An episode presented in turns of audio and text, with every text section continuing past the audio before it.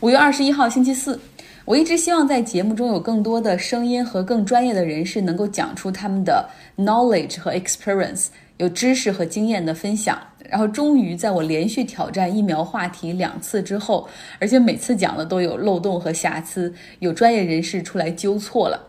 他用更为通俗易懂、更加准确的方式，将疫苗的原理和我们前两天讲的 Moderna 疫苗的。mRNA 讲得很清楚哈，有请北京大学医学博士 Albert。大家好，我叫 Albert，我是北京大学医学部临床医学八年制的学生，目前是皮肤科的一名住院医师。嗯，我们医学生在基础阶段都会学两样东西，一个是免疫，一个是微生物，所以对疫苗有一些了解。现在大家看到的报道往往都很专业，里面夹杂着很多的术语。所以阅读起来呢会有一些困难，在这里我想用一些比较通俗易懂的语言给大家解释一下一些跟疫苗相关的事儿。疫苗的开发是基于一个事实，就是我们的免疫系统是有记忆力的，所以当相同的细菌或者病毒再次入侵我们的时候，啊，我们的免疫系统就可以很迅速的做出反应，在短时间内产生大量的有杀伤能力的细胞或者是抗体来保护我们的健康。最原始的疫苗呢，用的是灭活或者减活的细菌或者病毒。用大白话来讲，就是用已经处理的半死不活的细菌病毒，或者直接是他们的尸体来扔给免疫系统。虽然他们的感染能力下降了，但是长相还跟之前是很类似的。这样减活或者灭活的细菌病毒就能够给我们的免疫系统留下记忆。但是这里面有很多困难。比如说，像病毒，它是不能够离开细胞结构单独存在的，所以你要培养病毒的话，那必须要用一些活生物，比如说鸡胚。培养完成了，你还得把它从里面提取出来，所以整个过程是比较繁琐的。后来呢，人们又想了一种新的办法：如果你想识别一个罪犯，并不是说你需要他所有的资料，而是你有其中的一部分就够了。比如说，你有他的手，或者他的脚，或者他的头。这种把细菌病毒的组成成分拿去做疫苗，激发人体免疫反应的这种形式叫亚单位疫苗。从字面上也很好理解，亚单位嘛，就是把一个单位给它掰碎了，那就是亚单位了，对不对？咱们在日常生活里面常见的疫苗有很多都是亚单位疫苗。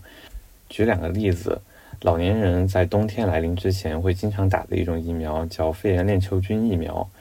它就是把肺炎链球菌它的一个结构叫荚膜上面的多糖给它掰吃下来，然后扔给人的免疫系统，告诉他，你看，这就是肺炎链球菌。另外一种疫苗呢，肯定是每一个人都接种过的，那就是乙肝疫苗。乙肝疫苗用的是乙肝病毒的一种蛋白质，这种蛋白也能刺激人的免疫系统产生记忆。当你不小心通过血液或者性接触再次接触到乙肝病毒的时候，那你就可以打它个落花流水。咱们刚刚提到的两种疫苗都是亚单位疫苗，生产过程中就跳过了培养的那一步，但是实际上还是有很多问题的。比如你要产生乙肝病毒的蛋白，那你就需要用到一些基因工程的办法，把乙肝病毒的基因拿给酵母菌，让酵母菌去产生这个蛋白，之后再把蛋白从酵母的发酵液里面提取出来，这个过程也并不轻松。所以人们又想了新的招儿。现在大家的新思路就是，我干脆不要再生产细菌病毒的尸体，或者是它的组成部分了。我制作一个蓝图，把这个蓝图扔给人体，让人体根据这个蓝图制造出细菌病毒的组成部分，这样不就能简化生产，同时也能够刺激免疫记忆产生吗？咱们在这儿说到的蓝图就是 mRNA，mRNA 是 RNA 的一种。RNA 都有一个共性，就是特别不稳定，容易降解。往往是还没等你人体能够合成细菌病毒的组成部分呢，这个 RNA 都已经降解没了。所以 mRNA 疫苗在零五年之前是一件可望不可及的事情。但是在零五年的时候，宾夕法尼亚大学的两名研究员，他们对 mRNA 的结构进行了一些改造，使得它能够更稳定的存在。使得 mRNA 能够在人体内长期稳定的表达出蛋白质，这个时候可能就有些人有点担心了：怎么可以让人体制造出细菌病毒呢？是不是？但是实际上产生的都只是细菌病毒的一部分，也就是它的手啊、脚啊，而不是完整的具有感染能力的生龙活虎的病毒。而且经过改造的 mRNA 虽然比之前稍微稳定了那么一点，但是它最终还是会降解的。听到这里，大家可能觉得生产疫苗好像并不是一件非常困难的事情，但是还是有很多问题的。比如说，并不是所有的疫苗都能够成功的激发起人体的免疫反应，可能打进去就打进去了，并没有什么特别的效果，或者它成功激发了免疫反应，但是呢，这个保护效果很弱，这些都不是理想的疫苗，最终都会被淘汰的。我看 Moderna 的报道，他们给一组患者用了二十五微克的 RNA。另外一组患者用了一百微克的 mRNA，二十五微克的那一组成功的激发了免疫反应，产生的抗体水平跟感染过新冠肺炎的患者基本上没有什么差别。使用一百微克 RNA 的那一组受试者，他们产生的抗体水平更高。但是，一期临床实验它的主要目的是在于确定安全性，而不是有效性。而且产生的这些抗体是不是真的有临床实际的保护作用呢？这些也不得而知。还需要更多的实验来探索。没有经过大规模的实验，你也没有办法知道它会产生一些什么样的后果。所以说，Moderna 的疫苗还处于一个非常早期的阶段，大家需要理性的看待股市上的波动。但是呢，有希望总是好的。满满的都是知识点，非常感谢 Albert。这种通俗易懂的讲述了疫苗，我前前后后听了三遍，有点之前做这个烧脑记、想记笔记的感觉。尤其是对这个所谓的先进疫苗技术 mRNA 的讲解，好赞。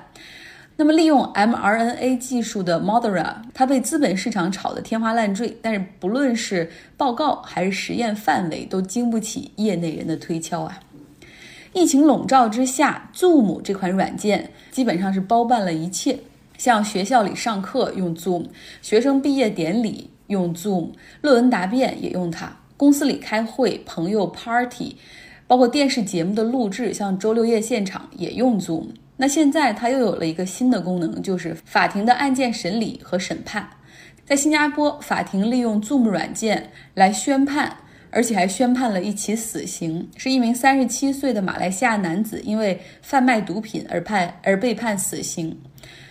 尼日利亚在本月初，法庭也通过 Zoom 进行了案件审理和裁决。法庭裁决一人被判死刑。有质疑认为说，Zoom 这款视频软件真的没有办法让案件的审理如真人上庭一样得到公正的辩护和审判。那么在法庭上是不允许用手机和电子设备的，相当于是所有人注意力都集中在按键本身。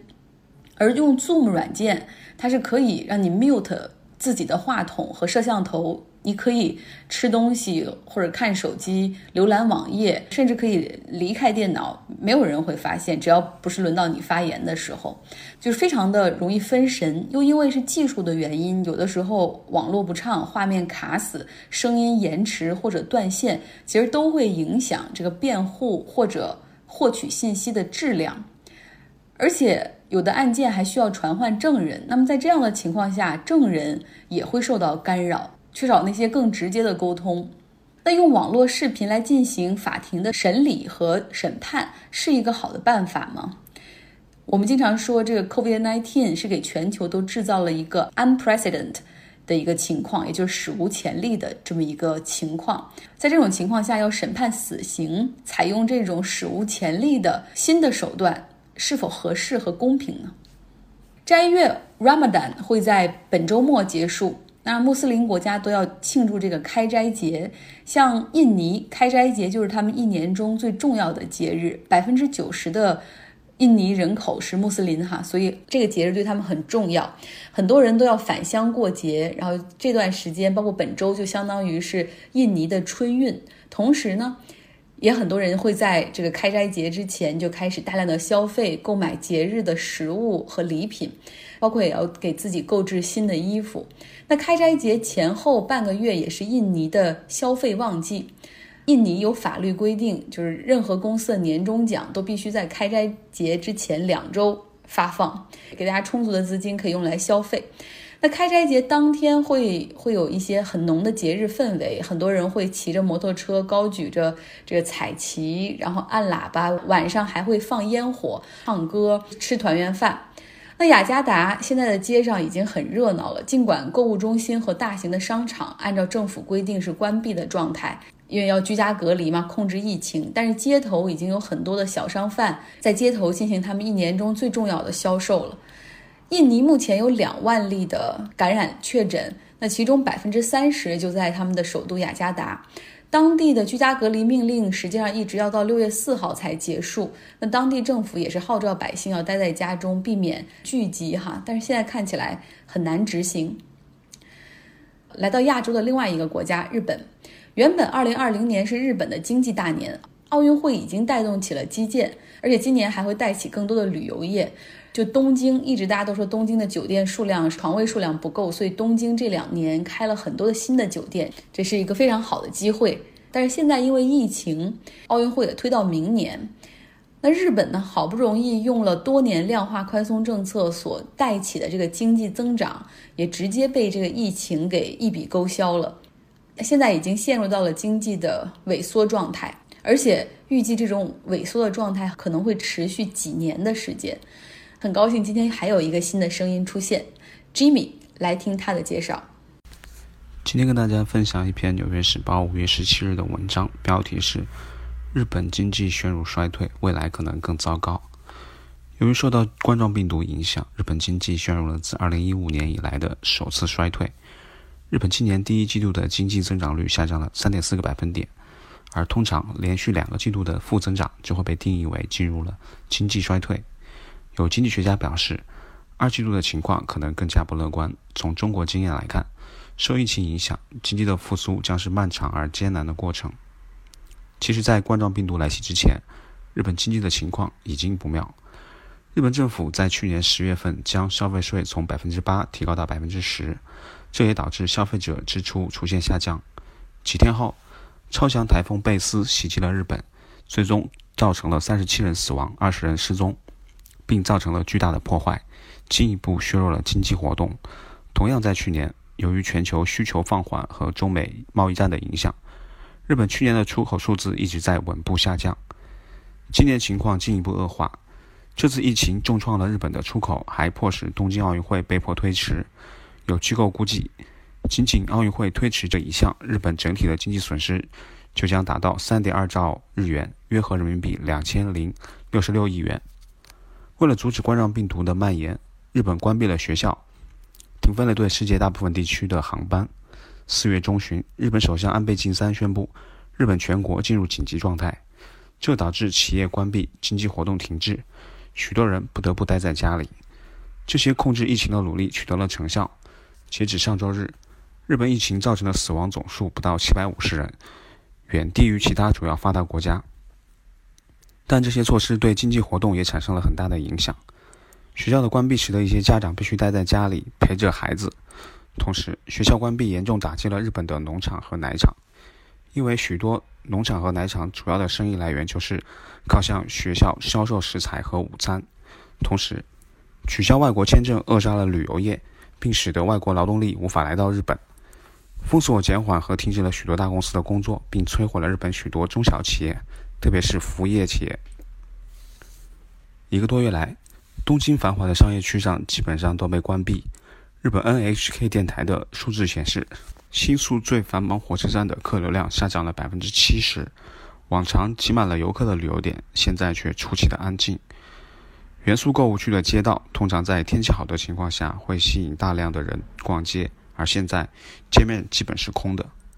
据日本国家旅游组织统计，三月份。日本游客同比下降了百分之九十三，只有十九万多人。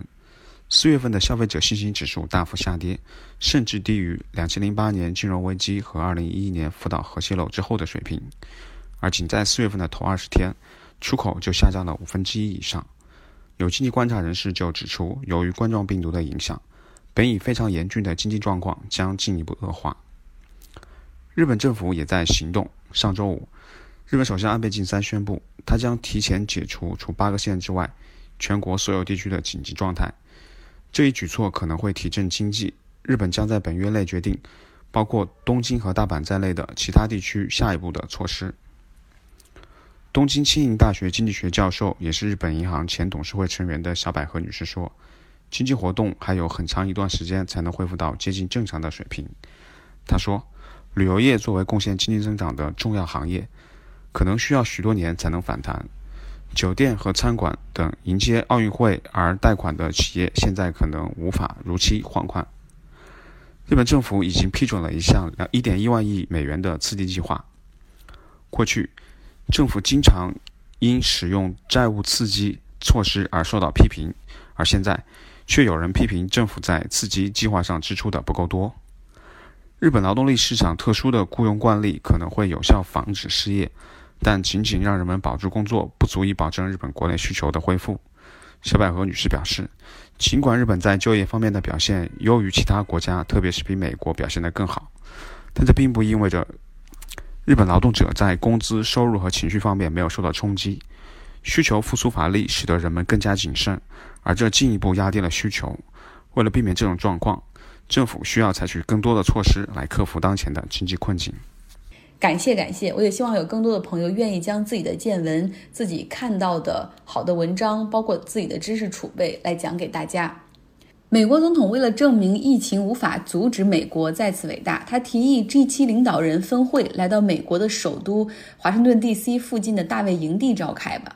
下个月七国领导人都来美国吧。他在 Twitter 上这样说：“他说这将是一个很好的示范，宣布疫情彻底在美国结束，一切恢复正常了。”其实疫情并没有结束，美国有一百五十五万人感染，九点三万人死亡，而且这个数据也还在增长。全球每天有十万新确诊的感染者，怎么能说这就抗疫成功了呢？按照计划，六月十号到十二号，G7 领导人会举行网络视频会议。那假如说他要把这个东西变成线下，让他们这六个其他六个国家的领导人都来美国，不知道那些人会不会响应哈？但是不是说这六个领导人来美国就行，而是每个国家的领导人都有数百名的工作人员和安保人员随行。现在还绝对不是时候。国内的两会召开了，算是标志着抗击疫情的彻底胜利。虽然今年的会期会比较短一点，看到企业界一些人大代表的提案，我觉得。那很应景，大家都想着疫情，但同时又都不忘了如何能让自己的企业获益。别忘了，你们是全国人大代表，不是企业代表。比如联想 CEO 杨元庆，他建议将个人电脑作为战略储备，采取个人电脑补贴政策。还有一个是药厂，什么贝达药业的股份的 CEO，他建议。筛选一批疗效确切、患者急需的靶向抗癌药，然后把这些纳入国家的应急物资保障体系来进行国家采购。疫情之下，好像考虑的战略物资应该是口罩、手套、防护服、呼吸机等等。这些代表真的不应该只代表自己的企业，你需要代表的是是人民，而不是自己的企业。如果是为自己的企业和行业呐喊，然后向政府要政策、要好处的话，那叫游说。好了，今天的节目就是这样，大家周四快乐。